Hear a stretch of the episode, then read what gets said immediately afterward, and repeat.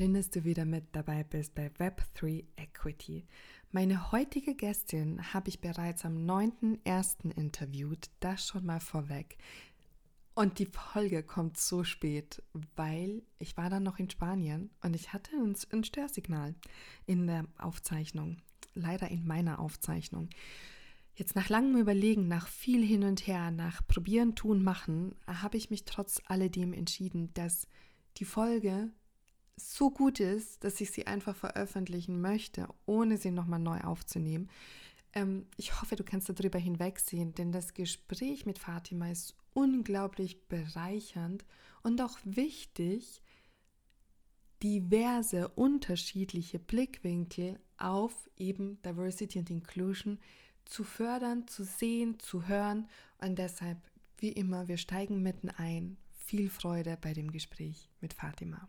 Liebe Fatima, ich freue mich, dass du Zeit gefunden hast, hier heute bei mir im Podcast zu sein, als eine der ersten Gästinnen für 2023. Ich musste kurz die Jahreszahl überlegen. Schön, dass du hier bist. Ich freue mich. Vielen Dank für die Einladung. Ich freue mich auch sehr, dass wir heute sprechen. Sehr schön. Du, ich wollte, also vielleicht ich mache mal ein grobes Intro. Ich habe dich kennengelernt ähm, über Insider Zukunftsmacherin. Und da waren super spannende Frauen. Ich fand die unterschiedlichsten Ges Geschichten auch unglaublich interessant zu verfolgen. Und ähm, du warst eine von den Frauen, wo ich mir dachte, aus vielen Gründen möchte ich dich gerne einladen und, und ähm, mit dir über unterschiedlichste, ich sage jetzt mal, Betrachtungspunkte von Diversity und Inklusion sprechen. Vielleicht aber zum Background möchtest du mal erzählen, was, was denn deine Jobbezeichnung ist, wo, worüber du dich gerade unterhältst, was, womit du dich beschäftigst. Ähm, gib uns mal gerne ein uh, quick and brief Intro. Sehr gerne, genau. Ich ähm, bin Fatima, ich bin jetzt seit äh, etwa sechs Jahren Rechtsanwältin und ähm, bin so ein bisschen in der Wirtschaft quasi, habe ich schon einiges gesehen. Ich war ganz am Anfang, habe ich meine Karriere bei der Audi AG gestartet in Ingolstadt, habe da ganz viele mhm. spannende Themen gemacht und bin dann nach ähm, Brandenburg äh, und habe dort den Bau der Gigafactory, also der Tesla Gigafactory, mitberaten rechtlich. Oh, und oh, wow. äh, mhm. genau ähm, sehr spannendes Projekt und äh, habe dann den Sprung rausgemacht aus der Automotive-Branche, aus dem Konzernleben, eigentlich alle meine Komfortzonen verlassen und bin seit Oktober 2021 Rechtsanwältin bei Trade Republic, äh, ein Fintech, was mhm. sicherlich deine Hörerinnen und Hörer gut kennen und äh, berate da eben ganz verschiedene Themen, Produkte und äh, bin quasi in eine ganz neue Welt eingetaucht. Ich äh, beschäftige mich aber nebenbei sehr viel eben mit äh, Female Empowerment, ähm, also mhm. Diversity sozusagen auf Gender-Ebene, aber eben auch zusätzlich Diversity auf ganz verschiedenen anderen Ebenen, zum Beispiel soziale Herkunft, zum Beispiel Migrationshintergründe und das primär mhm. in der Rechtsbranche, aber berate eben auch daneben ähm, zum Beispiel andere Unternehmen, die eben ein bisschen mehr Diversity in ihren Abteilungen haben möchten, aber nicht so ganz genau wissen, wie sie den Kniff finden, um das eben mhm. zu schaffen. Super spannend. Auch, ähm, auch das, dass du aus der Automobilbranche bist. Also mein, mein Background ist ja auch Automotive und ähm, hatte dann auch mal so einen so Schlenker über, über Finanz bis, bis jetzt hierhin, aber halt immer als ähm, äh, freie Beraterin. Und ich, ich finde das super interessant, weil ich glaube halt auch gerade so in diesen beratenden Funktionen Unternehmen an die Hand zu nehmen und zu sagen, so, ey, ne, also du darfst Fragen stellen und gemeinsam können wir etwas verbessern. Da ist wirklich noch Bedarf. Also ich merke in so vielen Gesprächen, da ist noch so viel Bedarf und ähm, und deshalb äh, finde ich das äh, wahnsinnig spannend. Aber ist das auch ein Part, den du bei, bei Trade Republic übernimmst? Oder ist das da, ich sage jetzt mal, nur auf das Rechtswesen bezogen? Also aktuell ähm, ist es so, beziehungsweise das habe ich eigentlich von Anfang an so gemacht, meine Personal Brand von meiner Arbeitnehmertätigkeit mhm. zu trennen, weil ich einfach gemerkt habe, dass die Themen, mit denen ich mich beschäftige, viel, viel genereller sind. Also du hast es angesprochen, ähm, Automotive, ähm, Finanz, aber auch ein, ganz viele andere Branchen sind sehr männerdominiert. Und ich habe gemerkt, mhm. dass sozusagen meine beratende Tätigkeit eigentlich unabhängig von der Branche ist und eine Verknüpfung mit der Branche mich eigentlich nur limitieren würde. Und deswegen habe ich mich mhm. sozusagen bewusst dafür entschieden, eben zu sagen, ich nehme alle möglichen Unternehmen an die Hand, neben Kanzleien natürlich auch und unterstütze diese eben dabei, weil man eben, wie du gesagt hast, oft merkt, dass die Unternehmen das eigentlich möchten, weil sie auch den Mehrwert mhm. erkennen von Diversity, aber so ein bisschen ihnen der der aktuelle Handlungsspielraum nicht die Maßnahmen an die Hand gibt, äh, um wirklich Ergebnisse auch zu erzielen. Mhm. Ja, unglaublich spannend. Ich finde, also für mich ist das immer so, ich, ich liebe es, mich gerade in solchen Gesprächen wiederzufinden, weil ich dann das Gefühl habe, so okay, ne, also man, man weiß ja, worüber man spricht und, und wo man anknüpfen kann. Und ähm, ich habe ein ganz tolles Feedback bekommen zu einer der letzten Interviews und zwar war das mit Simon Graf zum Thema Avatare und, und inwiefern die divers und inklusiv sein können. Und wir haben so viele Ebenen durchdiskutiert und es haben sich ganz viele Menschen gemeldet, die dann gesagt haben, es hat so Spaß gemacht, dass du einfach mal mit einem Mann über dieses Thema gesprochen hast, der so mhm. reflektiert rangegangen ist. Deshalb auch an dieser Stelle nochmal Props an Simon und an all die, die es noch nicht gehört haben, lohnenswert. Mm, aber ich möchte mich da jetzt natürlich nicht äh, äh total verfangen. Ähm, hast, hattest du denn eigentlich schon Anknüpfungspunkte jetzt auch mit dem Thema Web 3? Tatsächlich ganz wenig, ähm, aber ich glaube, dass das auf jeden Fall noch eine, ein super großes Feld ist und da bist du natürlich die absolute Expertin, ähm, wo man noch sehr, sehr viel machen kann. Aktuell hatte ich noch keine Kontaktpunkte. Noch gar nicht, noch, noch kein, kein NFT gemintet, keine Cryptocurrency gekauft? Tatsächlich gar nicht, nein. Nee, obwohl das über Trade Republic ja eigentlich auch super einfach funktioniert, so um die ersten Steps zu machen. Ähm, aber ja, super spannend. Ja, vielleicht, ich werde dich da vielleicht auch mal an die Hand nehmen und, und dich dann durchführen und dir so ein paar Insights verraten. Und wir haben ja nächstes Jahr, also nächstes Jahr, dieses Jahr, also es ist ja schon dieses Jahr, einige Veranstaltungen geplant, wo, wo, wo man da auch nochmal die Möglichkeit hat, diesen Austausch zu finden.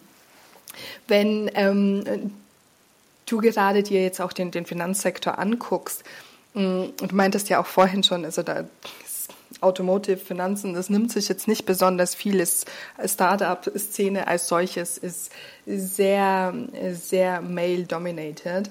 Ähm, in, inwiefern oder was hast du denn für, für Tipps auch für Frauen, um präsenter zu sein, um präsent zu werden oder eben so, auch wie du es schon meintest, mit einer Personal Brand, sich zu positionieren?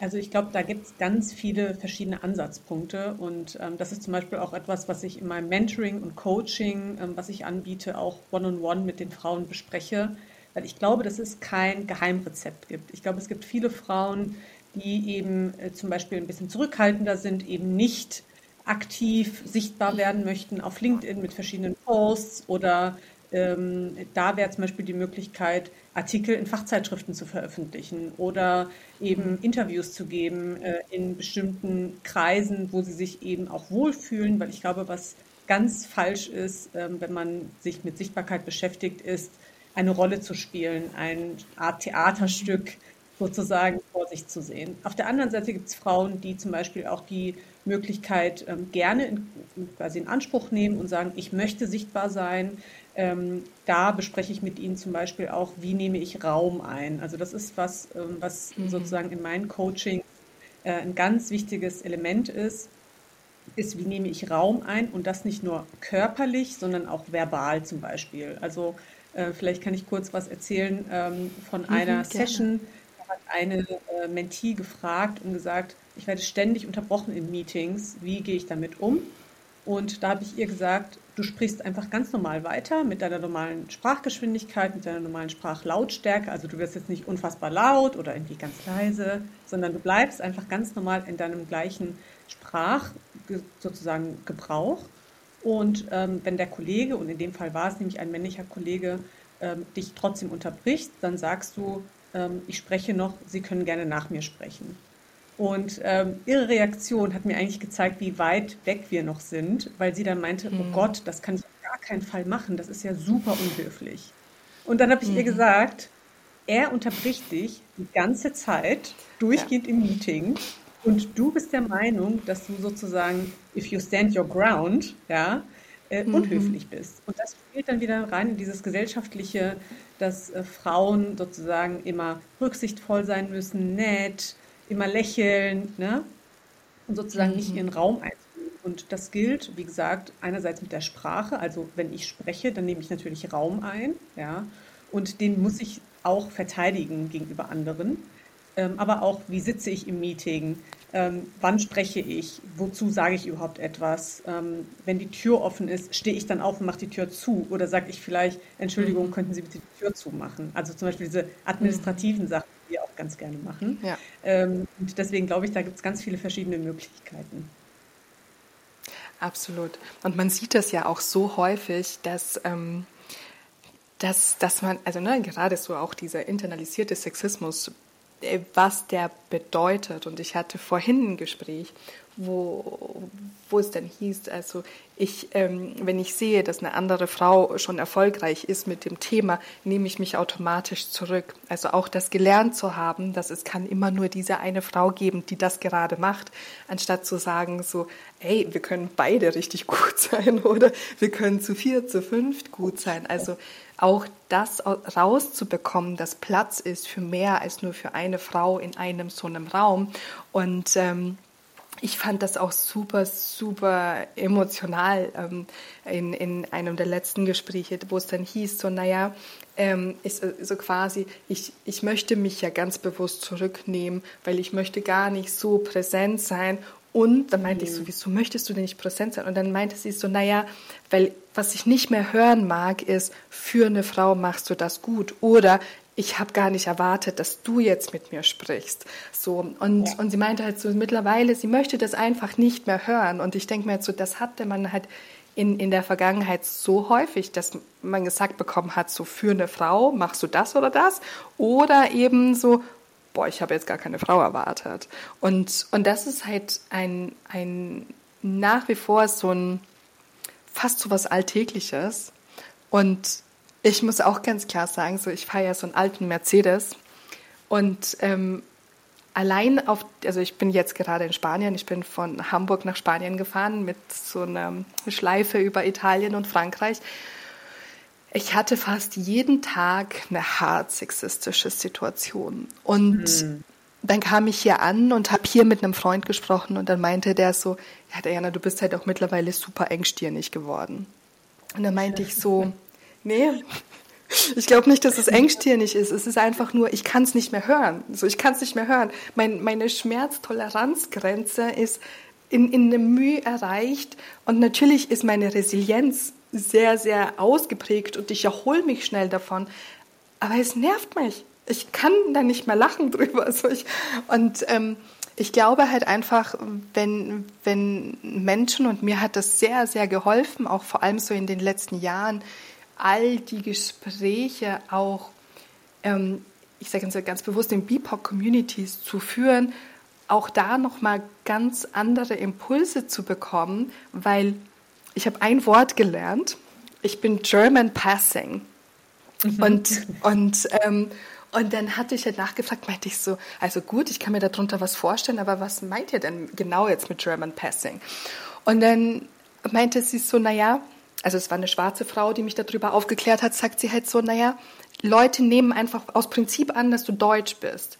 Und und das bin ich ja nicht. Ich bin Österreicherin und ich bin in Slowenien geboren. Also ich hatte ursprünglich eine slowenische Staatsbürgerinnenschaft und, und, und, und, und. Also all das. Und dann dachte ich mir so, ja, stimmt. Wenn ich mich irgendwo an die Straße stelle und einfach meine, also nichts sage, also einfach still bin, dann sehen Menschen eine blonde, nicht behinderte, weiße Frau mit grünen Augen. That's it. Und, und wenn sie mit mir ins Gespräch gehen, dann ist es meistens so, dass dann nochmal nachgefragt wird, also weil man meinen Akzent nicht so genau zuordnen kann. Aber spätestens, wenn ich sage, so ja, ich bin Österreicherin, ja, dann das ist nicht mal der Rede wert. So, ne? Und, und, ähm, und das fand ich auch super spannend, aus diesem Blickwinkel auch nochmal so meine Privilegien neu zu sortieren und, und ähm, für mich neu zu bewerten, damit halt eben dieser weiße Feminismus, den man dann doch sehr häufig auch sieht und der einem sehr häufig begegnet, dass man den nicht reproduziert. So, ne? Und für mich ist heute auch so, bei all den Veranstaltungen, zu denen ich gehe, also ich möchte nicht noch viel mehr blondere Frauen dann sehen als äh, oder weißere Frauen als, als ich das bin, weil dann halt einfach wahnsinnig viel fehlt. Und man sieht das leider bei ganz vielen Events, dass man das schwer erreicht. Und ähm, mhm deshalb ja auch für uns in der Women DAO, wo wir ganz bewusst sagen, okay, wir arbeiten auch mit unterschiedlichsten anderen Web3 Organizations, die sich an spezielle Communities richten, zusammen, weil ich kann nicht alles repräsentieren. Ich kann halt weiß queer repräsentieren, aber dann bin ich schon wieder fertig und, und wir sind halt so viel mehr. Und ähm, ja, jetzt bin ich natürlich super ausgeschwiffen, aber ähm, du darfst mich auch gerne unterbrechen, du darfst sagen so.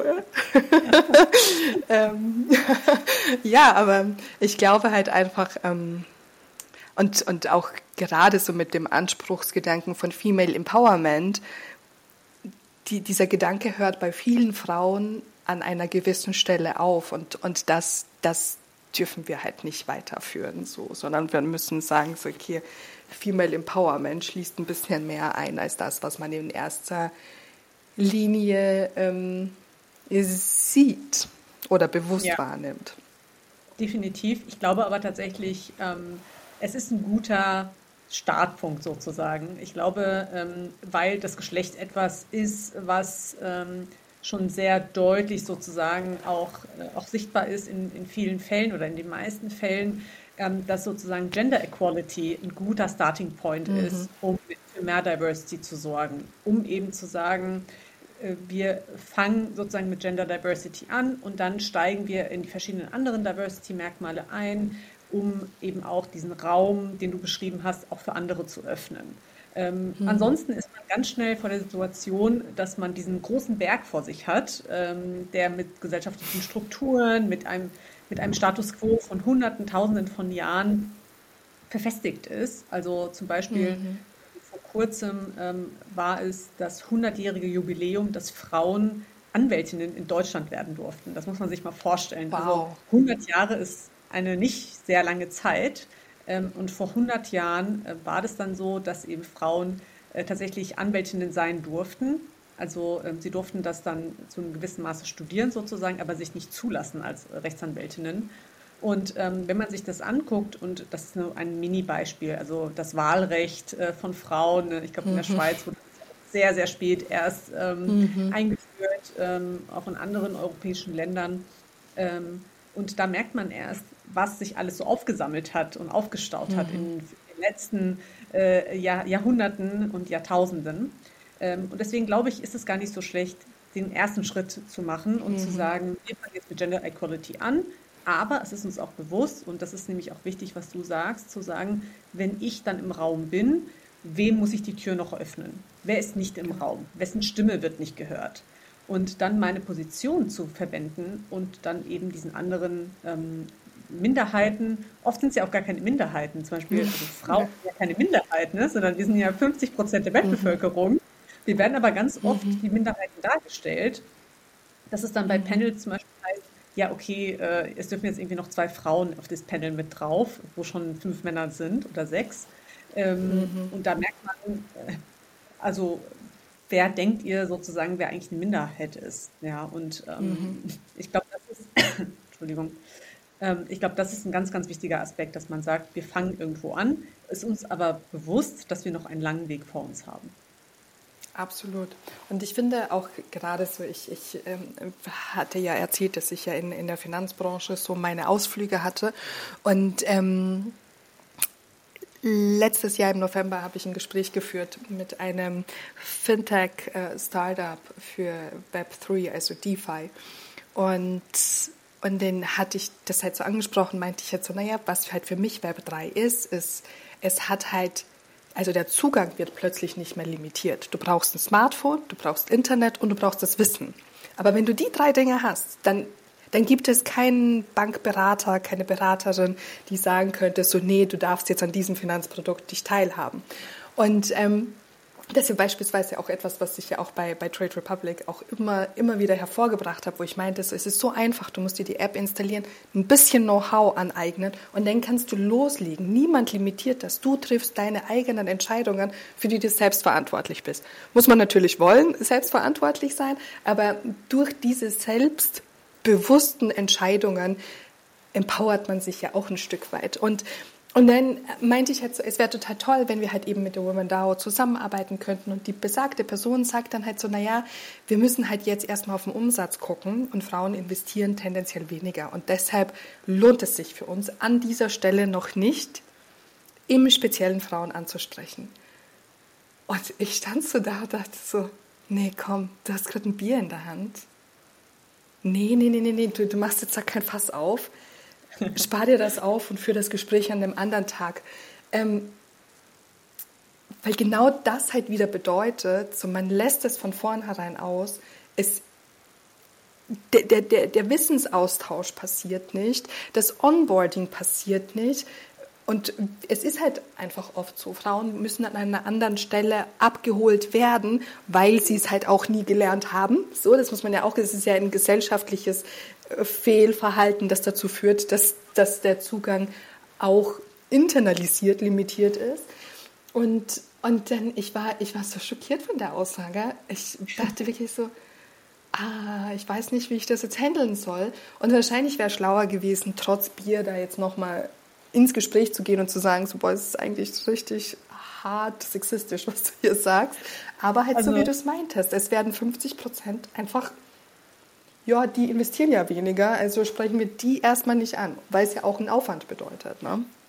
Ich glaube tatsächlich, das ist ein ähm, Thema, ähm, was eigentlich viel, viel größer ist und das ist das Thema der Repräsentation. Also je weniger Repräsentation ich eben habe und das ist ähm, jetzt gar nicht speziell auf die Finanzbranche bezogen. Also ich meine, es gab mhm. jetzt ähm, vor kurzem auch eine ganz ähm, beliebte Schlagzeile, dass es mehr Thomasse als Frauen im VW-Konzernvorstand gibt. Ähm, schon da äh, kann man sich eben auch vorstellen, dass man dann auch sogar sieht, dass sogar bei den, bei den Männern sozusagen keine Diversität herrscht, sondern mhm. irgendwie äh, jeder, jeder dann Thomas heißt, der im Vorstand sitzt.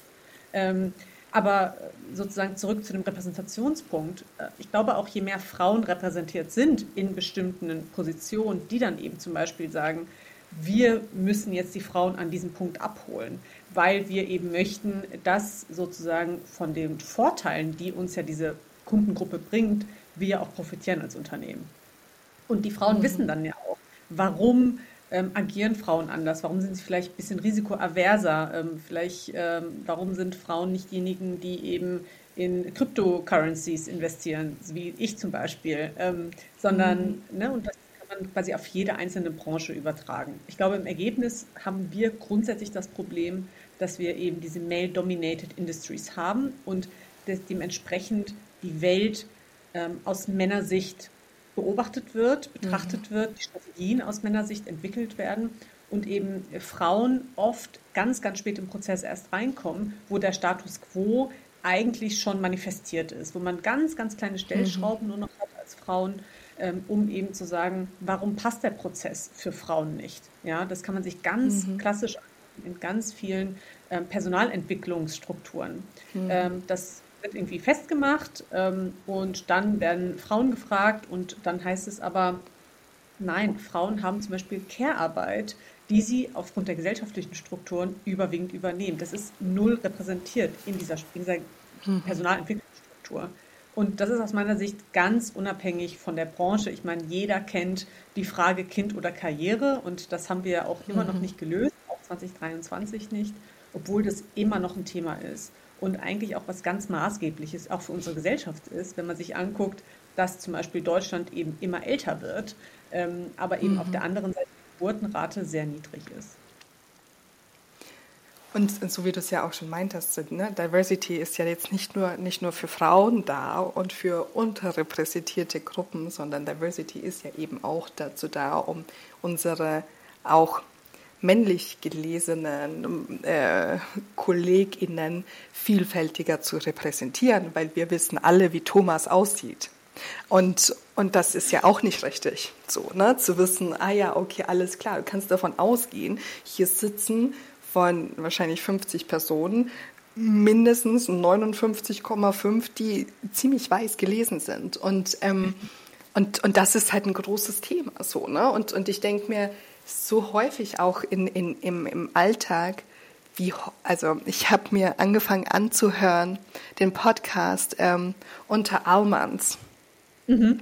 Den kann ich wirklich äh, sehr, sehr empfehlen, weil also, ju, also jüngere Leute, ähm, also ich würde mal sagen, so alles so um den Schlag 2025 bis maximal 30, ähm, äh, diskutieren, was es bedeutet, in Deutschland zu leben, aber beispielsweise türkisch gelesen zu sein oder ähm, eine schwarze oder eine BIPOC-Person zu sein, etc.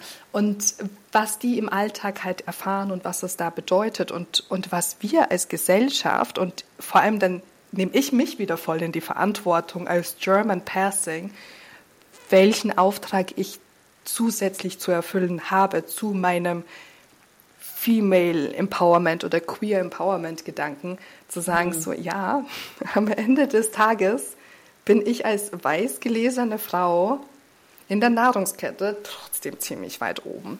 Und, ähm, und ich sehe halt einfach, dass wir eine gesellschaftliche Verantwortung tragen. Und ich würde es mir wünschen, dass, dass, dass damit ähm, viel offensiver umgegangen wird. Weil oft, wenn ich auch mich mit Frauen unterhalte, die in male-dominated Businesses arbeiten, die sagen dann so, naja, komm, die Chancen sind ja da. Und, und ich denke mir mhm. so, ja.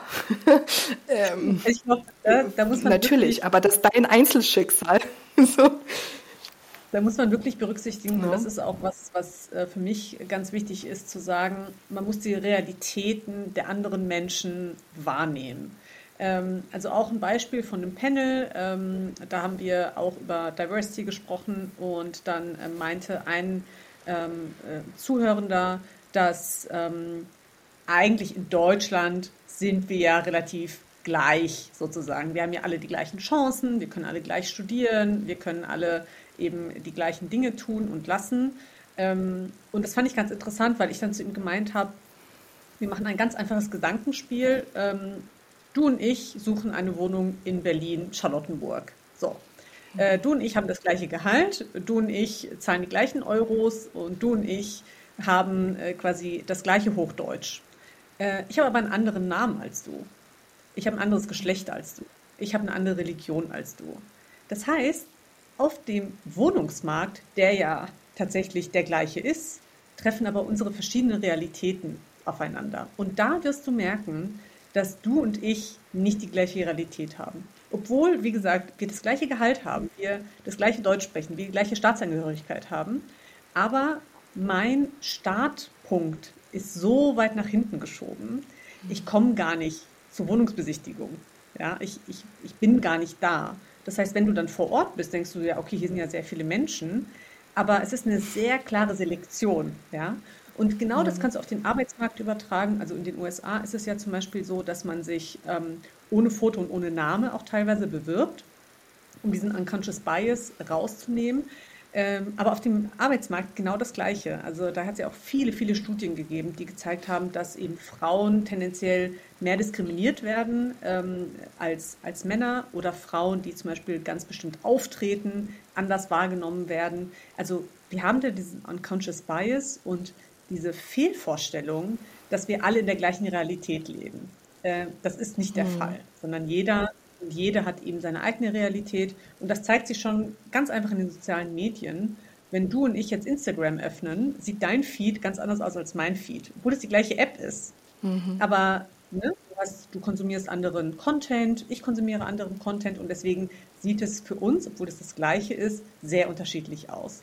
Und das nutze ich gerne als Beispiel, um einfach anderen zu zeigen, die eben Privilegien haben, denen sie sich manchmal bewusst und manchmal eben auch nicht bewusst sind, und zu sagen, deine Realität ist eine andere. Du musst nicht zwangsläufig sozusagen die andere Realität leben, aber du musst offen für sie sein und du musst dir bewusst sein, mhm. dass sie existiert. Absolut, absolut. Also dem ist auch äh, gar nichts hinzuzufügen. Also das ist auch so eines meiner, also meiner Go-To-Lösungsansätze. Mach erstmal deinen Privilegien-Check. Und wenn ja. weiß männlich abgehakt wird an erster und zweiter Stelle. Denn ähm, ne, und, und dann kommen aber auch noch so viele Themen hinzu wie ähm, Behinderung ne? oder ähm, auch ein Thema, mit dem ich mich in Zukunft wesentlich mehr beschäftigen möchte, weil ich es gelernt habe, totzuschweigen, ähm, Neurodiversität. Mhm. Man hat so sehr gelernt, dass Neurodiversität ein Fehler ist dass, dass ich über Jahre hinweg und, und erst so im letzten Jahr ist es so aufgebrochen, wo ich dann gemerkt habe, so, ich füge mir so großen Schaden zu, indem ich es versuche zu verstecken und hinter Coping-Mechanismen versuche irgendwie zu bestehen und dann aber beispielsweise aus öffentlichen Räumen zurücktrete und total traurig bin, weil ich das Gefühl habe, die Person, die, dir, die hier gerade gesprochen hat, das bin ja gar nicht ich. Das ist jetzt so meine öffentliche Person, die als normal durchgeht, weil halt einfach sämtliche Neurodiversitäten ja sonst medikamentös etc. versucht werden zu unterdrücken, damit du halt möglichst durch den Normbereich gleitest. Und auch da zu sagen, auch hier die, die Räume zu öffnen und zu sagen, so, okay, ähm, eine Freundin hatte zu mir gesagt, sagt sie so, Diana, hast du schon mal versucht, dass dein Gehirn, so wie es funktioniert, wie schnell es funktioniert, wie unkontrolliert es manchmal funktioniert, dass das vielleicht auch eine Power sein könnte, weil du in der Lage bist, sehr viele Informationen sehr schnell zu verarbeiten, wenn auch nicht perfekt, aber dass du das halt kannst, was halt viele andere nicht können. Und dann dachte ich mir so, ach ja, stimmt. Weißt du, was mir das geholfen hätte, wenn mir das vor 30 Jahren jemand gesagt hat. Also ich meine, ähm, aber das sind halt so, so Themen, über, wo ich halt auch sage, so, okay, ich möchte auch dem mehr Raum geben, weil es uns genauso beschäftigt. Und ich meine, ich habe den Begriff Sexismus vor fünf, sechs Jahren erst gelernt, weil ich genauso der Meinung bin. Ich war halt so, okay, ich bin in Slowenien geboren, ich wurde in Österreich total christlich sozialisiert. Ich habe all das überlebt, habe gegründet mit Anfang 20, da war ich 23 Jahre alt. Ich habe gegründet, weil ich mich mental in Unternehmensstrukturen nicht einfinden konnte, weil ich dann nicht funktioniert habe. Selbst zu dem Zeitpunkt, wenn mir da jemand gesagt hätte, so, ey, Neurodiversity, it's okay, vielleicht ist es nicht deine Art und Weise, mit all diesen Regelwerken zu funktionieren. Und, und dann in der Automobilbranche, dann bin ich vor acht Jahren nach Hamburg gezogen, da war ich Mitte 20, wo ich mir dann dachte, so, ich habe es doch auch geschafft. Und, und wir haben alle die gleichen Chancen, weil ich halt so hart dafür gearbeitet habe. Und dann mhm. sagt sie halt zu mir so, naja, aber dir ist bewusst, dass wenn du ein Auto fährst, du anders, und das war ja damals, war ich ja noch in der Automobilbranche, und dass du anders beurteilt wirst als ein Mann, der Auto fährt. Und ich so, ja, aber das ist halt so, ich muss mich halt als Frau beweisen. Und dann sagt sie zu mir so, warum? Und ich so, naja, weil Frauen das ja nicht machen, die fahren ja sonst nicht so Auto. Und dann sagt sie so, Diana, das ist Sexismus. Und ich stand dann da und dachte mir so, was, das muss gar nicht so sein. Und, und zu dem Zeitpunkt war ich dann so, ich würde sagen so 27, 28, wo ich angefangen habe zu reflektieren, dass das alles gar nicht so sein muss. Und, mhm. und erst so in diesem Prozess dann halt zu verstehen, meine Mutter hat sehr, sehr früh eine Entscheidung getroffen für mich, nämlich die, dass ich den Namen meines Stiefvaters annehme. Also ich heiße Diana Edau. Ich habe in den, den, also meine, meine erste Klasse habe ich noch als Diana Handanagic absolviert, weil das aber so rassistisch. Also damals muss man auch dazu sagen, also ich bin 1986 geboren, da war gerade der Jugoslawienkrieg, wahnsinnig viele Ex-Jugoslawinnen waren halt in Österreich in einem sehr nationalsozialistischen Land. Ähm, und, und dass sie dann entschieden hat, dass ich Eda heißen soll und ähm, auf eine andere Schule gehen soll. Und plötzlich hatte ich halt diese Probleme nicht mehr. Und das aber auch heute zu verstehen, dass ich in diesem gesamten Anpassungsprozess auch viel Kultur verloren habe, das ist ja auch immer ein großes Thema. Und, und ähm, was ich halt aktuell auch wirklich be befürworte und wirklich mit offenen Armen annehme, ist, dass wir diese offenen Gespräche führen, dass wir all diese unterschiedlichsten Lebensrealitäten an den Tisch bringen und wirklich gucken, okay, was kann ich denn für die Person links neben mir, rechts neben mir tun? Wie, ja. wie kann ich denn, was kann ich denn tun? Und ich glaube, in jeder Position, in der wir heute sind, können wir etwas für jemanden tun. Und das ist, glaube ich, etwas ganz, ganz Wichtiges und gleichzeitig auch super Schönes, dass dieses Bewusstsein jetzt entsteht.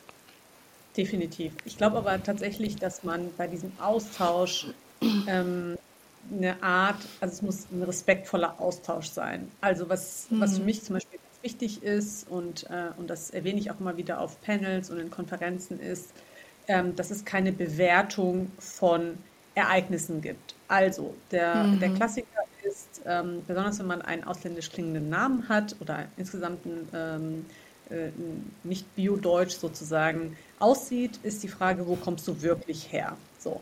Ähm, das haben bestimmt viele mhm. Hörerinnen und Hörer selber mal erlebt. Ähm, und dann ist aus meiner Sicht, und das sage ich dann auch immer, aus meiner Sicht ist das eine Frage, die ich eben nicht akzeptiere. Also wenn jemand fragt, wo kommst du her, mhm. dann sage ich, wo ich herkomme, also eben aus Hessen. Ähm, dann mhm. die Frage zu stellen, wo kommst du aber wirklich her? Ähm, dann sage ich zum Beispiel immer, das ist eine Frage, die ich zum Beispiel nicht beantworte. Und ähm, manche sagen dann, also von den, äh, vom Publikum sagen dann, ja, das ist ja nicht böse gemeint. Oder mhm. das ist ja wirklich nur echtes Interesse. Oder wie auch immer. Ähm, und das ist dann wieder eine Bewertung. Also wenn ich sage, mhm. ich möchte das nicht und ich möchte auch diese Frage nicht beantworten, dann zu sagen, ist doch nicht so schlimm, stell dich doch nicht so an. Und das kann man auf ganz viele Sachen übertragen. Ne? Also eben zum Beispiel auch Frauen, mhm. die ähm, sexuelle Belästigung im Büro erfahren. Ähm, ganz oft ist es nämlich so, dass dann andere sagen, ist doch nicht so schlimm, war bestimmt nicht so gemeint, vielleicht hast du das irgendwie missverstanden. Ne? Und dann nimmt man sich als Frau mal wieder zurück und denkt, ah, vielleicht war das wirklich so. Und wir sind ja auch mhm. so eher die Selbstzweiflerinnen, die, die sich dann so vereinigen. Ähm, und dann sagt man, okay, vielleicht war das wirklich nicht so gemeint. Also ich sage nichts. Dann traut sich aber die nächste Frau auch nichts zu sagen, mhm. weil sie das eben visualisiert gesehen hat, dass eine Frau aufsteht und sagt, Moment, ich akzeptiere dieses Verhalten nicht. Und das ist für mich was ganz Wichtiges. Also wenn ich mich mit jemandem austausche, mit einem Betroffenen austausche, dann in eine offene Frage gehen und zum Beispiel sagen, wie nimmst du das in Deutschland wahr? Wie nimmst du den Wohnungsmarkt in Deutschland wahr? Wie nimmst du den Arbeitsmarkt in Deutschland? Was sind so Themen und was sind Situationen, die du erlebst, die ich nicht erleben würde. Das heißt, eine ganz, eine, quasi eine, eine offene Frage. Man, man, muss sich auch bewusst sein, dass da Menschen quasi ganz intime und sensible Sachen eigentlich offenlegen, indem sie einfach sagen, meine Identität wird ständig hinterfragt, wird immer gefragt, wo ich mhm. wirklich herkomme, obwohl ich mich zum Beispiel als Hessin identifiziere, als Deutsche identifiziere, mhm. wird es hinterfragt. Und das kann man auf ganz viele Diversitätsmerkmale übertragen.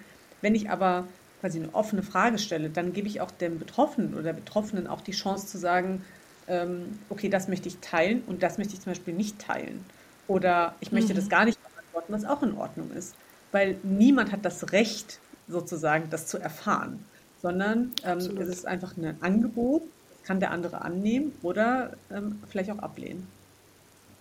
Ja, und eben auch genau diese Abgrenzung dann zu respektieren und, und zu, zu verstehen, was alles, hm, ich sage jetzt mal, schmerzbehaftet sein kann. Und man möchte sich nicht in, oder fühlt sich nicht jeden Tag in der Lage, all diese Gespräche nochmal zu führen und, und nochmal ja. zu erklären. Und ähm, das, ich finde, da würde ich mir sehr häufig auch wirklich Feingefühl wünschen, weil es macht natürlich einen Unterschied, ob man jetzt in einem, ich sage jetzt mal, wirklich privat legeren Umfeld ist und, und Gespräche führt oder ob es jetzt ein, ein Interview ist, das im Speziellen auf persönliche Geschichten abzielt, was ja auch sein kann, aber einfach in einem Standardgespräch zu sagen, so äh, lass uns doch mal darüber sprechen. Mm, ich fand nämlich, ich hatte letztes Jahr hatte ich das angefangen in, in Gesprächen, ähm, wenn ich interviewt wurde, ähm, zu Beginn zu sagen, ich bin eine weiblich gelesene, queere, weiße Frau. So. Und, oder Cis-Frau, also wenn ich es komplett ausformuliert habe. Um von vornherein klarzustellen, aus welcher Position ich spreche, weil ich das Gefühl hatte, das hilft vielleicht anderen Zuhörenden, sich, weil sie mich ja nicht sehen, zu, hm. Zu verstehen, aus welcher Perspektive ich spreche. Und habe aber dann gemerkt, so, ach ja, was ich ja damit ja auch mache, ist, dass ich mein Gegenüber wohl möglich in die Situation bringe, das auch tun zu müssen oder man sollte das machen, obwohl die Person das gar nicht so offen geben oder freigeben möchte in dem Moment, weil, und das ist ja auch wieder total richtig, zu sagen so, ey, wenn es, ne, also wenn, wenn es dich interessiert, aus welcher Perspektive ich spreche, dann beschäftige dich nochmal mit mir und mit meiner Thematik. Und, und ähm, ich glaube halt, also, dass, dass sowohl, also dass beide Herangehensweisen eine, mh, hm, ich glaube, also so eine Art Berechtigung haben ähm, aber ich würde mir wünschen, dass man wirklich so bald mal zu dem Punkt kommt, wo es halt irrelevant ist, weil wir alle so reflektiert sind, gewisse Situationen lesen zu können und, und von da aus sprechen zu können. Ähm, aber vor allem auch in feministischen Werken. Da fällt es mir sehr häufig auf, wenn ich, wenn ich äh, feministische Bücher lese, dass ich mir halt denke, ey, du gibst da ganz viel Meinung preis. Es wäre gut gewesen, wenn du am Anfang gesagt hättest, wie du dich identifizierst. Weil dann ist es, also ich, eines, ein Buch, das mich wirklich aufgeregt hat, das habe ich auch wirklich nur deshalb gelesen, weil es mich so aufgeregt hat, weil es aus einer, hm, ich sage jetzt mal, selbst erarbeitete Privilegien, aber dann aus einer weiß privilegierten Sicht geschrieben wurde. Und es ging dann um das Thema sexuelle Übergriffe. Und dass sie quasi dann meinte in diesem Buch so, naja, ähm, quasi, also du musst das ja nicht passieren lassen. Und, und ähm, dass, dass sie das total absurd findet und dass Frauen sich ermächtigen sollten, über dieser Situation zu stehen.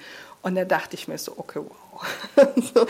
und, und das finde ich halt eben auch in, in, in so vielen Situationen, all diese unterschiedlichsten Herangehensweise und äh, Weisen und der Point of View manchmal wahrscheinlich auch Themen erleichtern würde. Hast du denn dazu eine, eine Meinung zu meiner Aussage? Ich glaube tatsächlich, dass es ganz interessant ist, das aus ganz verschiedenen Perspektiven sich auch anzugucken, ähm, weil ich glaube tatsächlich, dass der Feminismus, und das ist ja auch der Vorteil daran, ähm, eigentlich ein generelles Thema ist. Also ähm, es gibt manche, die verschiedene Ansätze fahren. Ähm, manche fahren den Ansatz, dass sie äh, sehr, sehr radikal sind, was äh, ihre Aussagen, ihre Ziele betreffen. Andere sind sehr mild, sehr weich. Äh, manche sind in der Mitte. Manche äh, gucken sich ein bestimmtes Thema an. Und äh, ich glaube, dass man sich durchaus damit auseinandersetzen kann und das vielleicht auch kritisieren kann und sagen kann, okay, diese Aussage, dass Frauen sich einfach drüber hinweg oder drüber stehen sollen, ähm, vielleicht eine fragliche Aussage ist. Ähm, aber ich glaube, mhm. dass ähm, was wir nicht machen dürfen, ist dann anfangen, sozusagen unter uns Frauen zu sagen, nee, aber das finde ich mhm. doof und das macht ja gar keinen Sinn und aus meiner Sicht sollten wir das so angehen, ähm, sondern ähm, das sollte eben auch eine Art Support-Netzwerk sein. Ich bin nicht der Meinung, dass man mhm. alles quasi ähm, sagen muss, ja, mache ich einen Haken dran, sondern man kann durchaus auch andere Meinungen dazu haben und die auch äußern. Ich glaube aber, dass wir uns dem Ziel bewusst sein müssen, immer wenn wir in so Situationen sind, das eigentlich ja ist, zu sagen, Männer und Frauen sollen die gleichen Rechte haben, sollen die gleiche Realität leben, sollen die gleichen Möglichkeiten haben. Ähm, und wie wir da quasi rangehen, ist eine ganz unterschiedliche ähm, Meinung, kann auch verschiedene Sachen, so Trial and Error ähm, dass wir sagen, ah, es hat nicht geklappt, lass uns das mal so versuchen. Ähm, aber wir sollten quasi das große Ganze nicht aus den Augen verlieren, weil ich glaube, da mhm. kommt man sich ganz schnell in den Weg und ähm, verhindert dann gegebenenfalls Erfolge, die man eigentlich erzielen könnte. Voll schön. Ich glaube, das war jetzt einfach auch schon das, das perfekte Abschlusswort. Ähm, und äh, ja, also wenn, wenn du jetzt unserem Gespräch nicht noch etwas hinzuzufügen hast, würde ich genau diesen Satz am liebsten stehen lassen, weil der genau das sagt, nämlich dieses Zusammensein und Zusammenbewegen. Und ähm, nicht innerhalb der Gruppen gegeneinander zu arbeiten. Ähm, wir kommen demnächst nach Berlin mit unserer Women DAO, mit einer Veranstaltungsreihe. Also es wird im März passieren. Ich werde wahnsinnig gerne dir eine Einladung aussprechen, weil ich mich unglaublich freuen würde, wenn du das auch als Chance nutzt, ähm, Frauen aus dem Web 3 kennenzulernen und vielleicht so deinen dein Zugang ins Web 3 zu finden. Und ähm, ich, eine Abschlussfrage, wenn, wenn Menschen mit dir in Kontakt treten wollen, wo, wo möchtest du es am liebsten haben? Ähm, gerne über LinkedIn. Also das ist tatsächlich die Plattform, die ich am mhm. meisten mhm. nutze, weil ich da mit ganz verschiedenen Menschen, äh, branchenübergreifend in Kontakt trete. Also gerne über LinkedIn und ähm, genau, dann melde ich mich auf jeden Fall. Auch gerne Fragen stellen oder wenn jemand sagt, das Mentoring, Coaching interessiert mich, ähm, gerne auch da einfach mhm. sich bei mir melden und dann können wir uns dazu austauschen. Wahnsinnig toll. Ich bedanke mich für deine Zeit. Vielen, vielen, vielen, vielen Dank.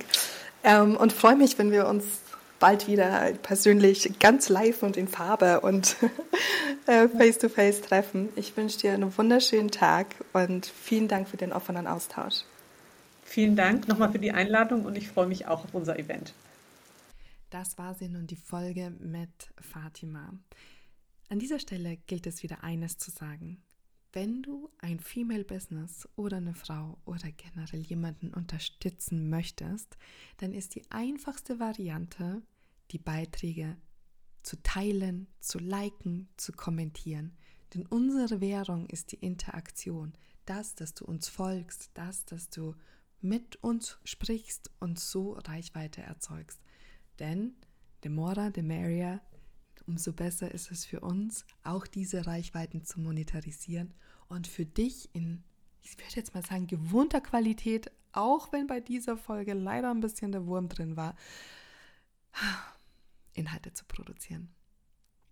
Danke dir.